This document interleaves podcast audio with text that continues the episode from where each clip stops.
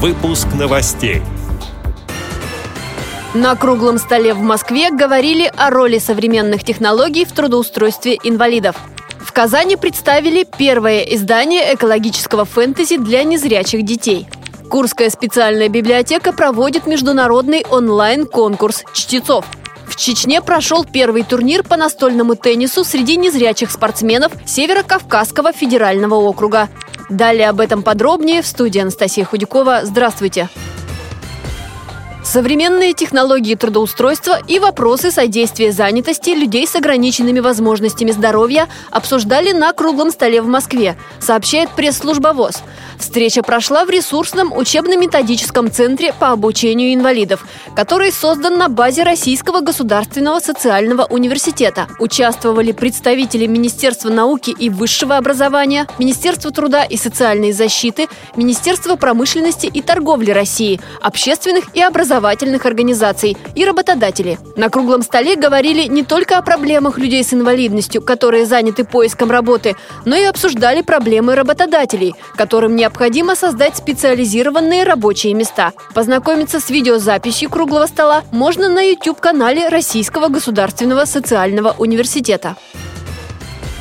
Казани в Республиканской специальной библиотеке для слепых и слабовидящих представили первое издание экологического фэнтези «Хранимиры». Татарстан стал первым регионом, где прошла презентация книг, напечатанных шрифтом Брайля. Их издали на деньги спонсоров республики. Две книги «Начало» и «Живая вода» знакомят детей со сказочными существами – хранимирами. Обаятельные персонажи Дубыня, Леда, Малаша, Хруль и Вильяр стоят на защите природы и учат этому маленьких читателей читателей. На презентации можно было пообщаться с автором серии «Хранимиры» Еленой Журик. В библиотеке также подготовили детское театрализованное представление с участием героев сказок.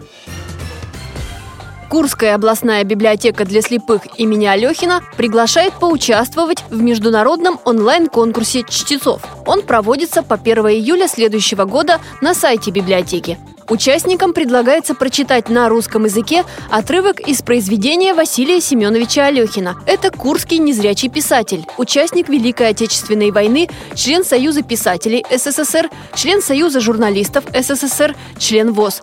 Конкурс проводится по двум видам творчества – поэзия и проза. Участвовать могут отдельные чтецы или коллективы, независимо от возраста, наличия инвалидности и места проживания. Призеров пригласят на четвертые международные Алехинские чтения – научный этап конкурса. Он пройдет в сентябре в городе Рыльске, на родине писателя. Более подробную информацию можно найти на сайте библиотеки. Незрячие и слабовидящие представители Северо-Кавказского федерального округа встретились в Чечне, где состоялся первый открытый чемпионат команд по настольному теннису. На соревнования пришло много зрителей, которые активно наблюдали за игрой, а после интересовались правилами проведения. Победителем первых соревнований стала хозяйка турнира команда Грозного. Спортсмены тренируются около двух лет. Они надеются, что их выступление станет примером для других, и в команду придут новички. О результатах чемпионата в интервью корреспонденту филиала «Радио ВОЗ» в Чечне Рустаму Мальцагову рассказал полномочный представитель президента ВОЗ по Северо-Кавказскому федеральному округу Сергей Дубовик. Свершилась наша мечта Северо-Кавказского федерального округа. Провели мы командные соревнования по шоу-дауну, отозвались регионы Ингушетия, Кабардино-Балкария, Карачаево-Черкесия, Чеченская региональная организация. Все получилось здорово. Вообще активность команд понравилась. Сама организация. Мечтали, конечно, чтобы провести это на базе созданного реабилитационного центра в городе Грозном это все получилось. Спасибо большое организаторам, председателю региональной организации, вообще всему коллективу региональной организации Чеченской Республики. Судьям тоже огромное спасибо. Первое место заняла чеченская команда, второе место ингушская команда, Третье место Карачаево-Черкесия. Ну и благодарственное, так сказать, за стремление к победе получила Кабардино-Балкарская команда. Теплый прием понравился всем. Хотелось бы, чтобы все-таки этот вид спорта развивался. Я надеюсь, что в ближайшее время он будет паралимпийским. Эти и другие новости вы можете найти на сайте Радио ВОЗ. Мы будем рады рассказать о событиях в вашем регионе. Пишите нам по адресу новости собака ру. Всего доброго и до встречи!